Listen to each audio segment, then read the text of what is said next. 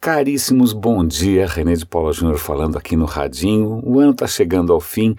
Logo, logo a gente vai estar tá no duocentésimo episódio aqui do Radinho de Pilha.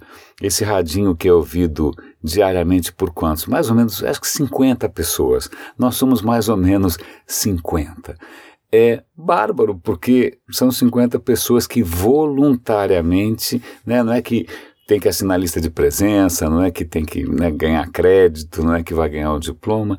Não, é você voluntariamente clica, ouve, baixa, ouve depois no trânsito. Então, puxa, fico bastante feliz.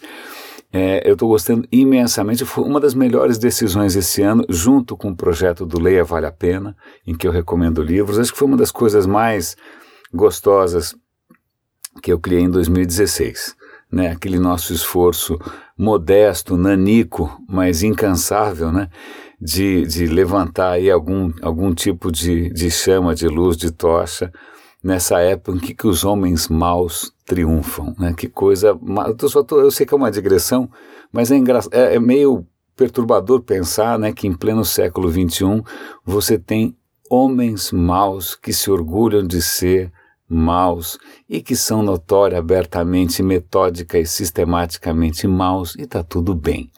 Né? Tudo bem, não. Para nós, a gente continua levantando essa chama aqui né, do humanismo, do iluminismo, né, da, da, do questionamento, do aprimoramento, da liberdade. Bom, vamos lá.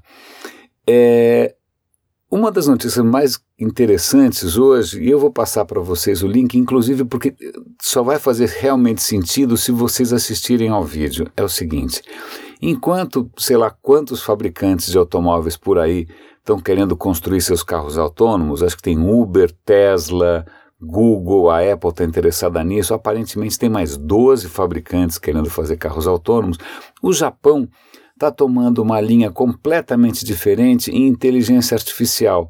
Para o Japão, é mais importante hoje desenvolver uma inteligência artificial que não seja só inteligente do ponto de vista racional, que ela seja do ponto, inteligente do ponto de vista emocional. Eles estão tentando criar máquinas que entendam as emoções humanas e que sejam capazes de interagir conosco de uma maneira afetivamente relevante. É como é que a gente reage com isso? Porque você fala, puxa, que legal, né? Porque o cara não está criando um robô do tipo Terminator, ele está querendo fazer alguma coisa legal, mas imediatamente a gente pensa nos filmes como Her, nos filmes como. Como é que é aquele outro? Bom, tem tantos filmes aí né, em que a gente é seduzido por inteligências artificiais que entendem demais como nos manipular, mas acho que a intenção do Japão é outra: é criar companheiros artificiais. E tem um histórico interessante de alguns fiascos. Eles fizeram um robô chamado Pepper, que era super simpático, mas não deu certo e virou hoje praticamente um recepcionista caro. É, eles têm um outro exemplo extremamente interessante que é uma foca. É uma foca que reage afetivamente a, a, a você e tal, e, e tem sido muito importante para o tratamento de idosos, porque o idoso, a foquinha branquinha, a foquinha ronrona, e, eles adoram. E agora tem um robô da Toyota, que eu acabei de esquecer o nome, é Kirimo, bom, vocês vão ver ali, Kiribo, acho que é Kiribo, Kirobo, Koribo, ah, eu já esqueci, Mini, que é um robozinho minúsculo que percebe, puxa, por que, que você está triste hoje? Olha, não se esqueça, você tem essa entrevista de emprego, leve o seu melhor sorriso.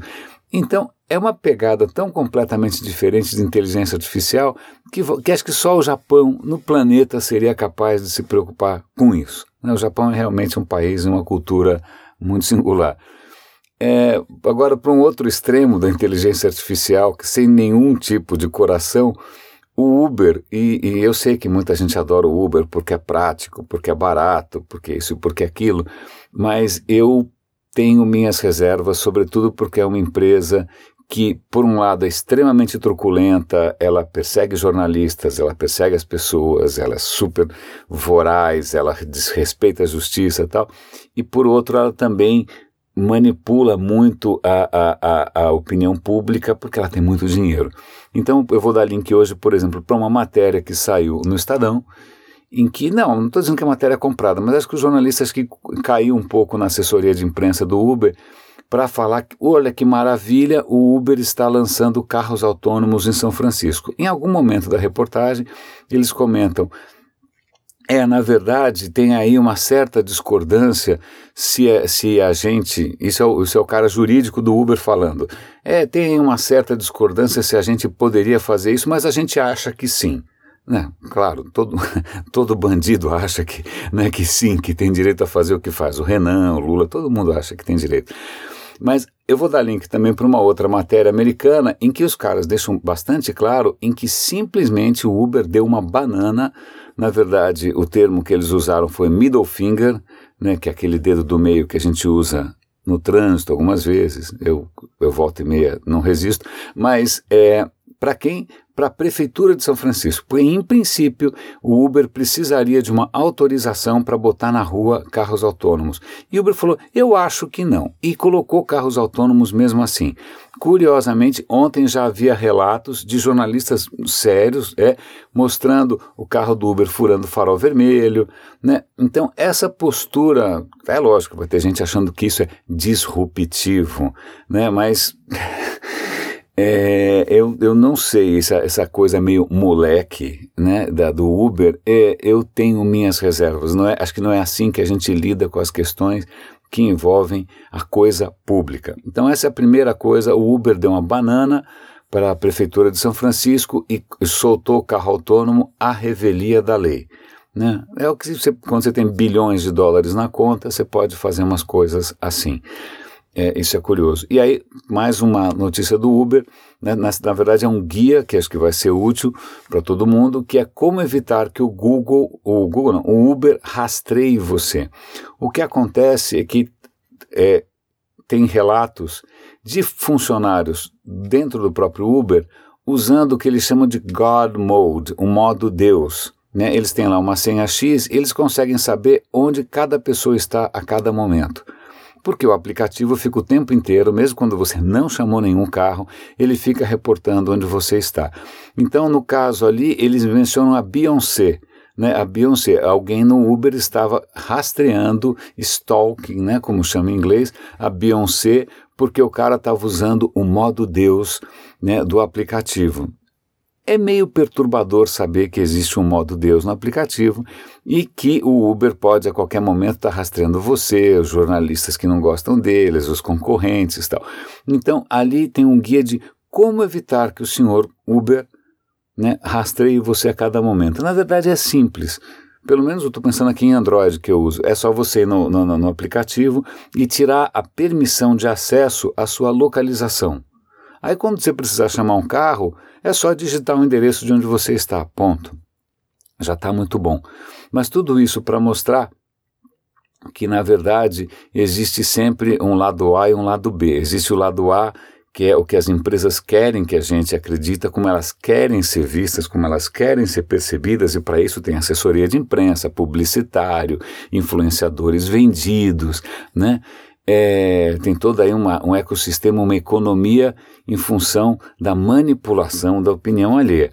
E por outro lado, tem aquilo que eles fazem nos bastidores, que felizmente de tempos em tempos vem à tona. Aliás, falando em vir à tona, a última notícia do dia, o Yahoo é, confessou agora que eles foram atacados há alguns anos atrás e vazaram um bilhão de contas. Vou repetir, um bilhão de contas. Eu nem sabia que tanta gente tinha conta no Yahoo ainda. Quando eu trabalhei no Yahoo, o Yahoo tinha 500 milhões de pessoas, pelo visto dobrou um bilhão, vazou tudo. Né? Eu vou dar link aqui, se você tiver ainda conta no Yahoo, como eu mesmo tenho, vale a pena mudar sua senha, porque realmente vazou tudo. A sorte é que acho que o cartão de crédito que eu tinha lá Bom, não sei se vazou ou não, mas de qualquer maneira já deve ter expirado, então tanto faz. Mas é. Um, vou repetir: um bilhão de contas. É assustador.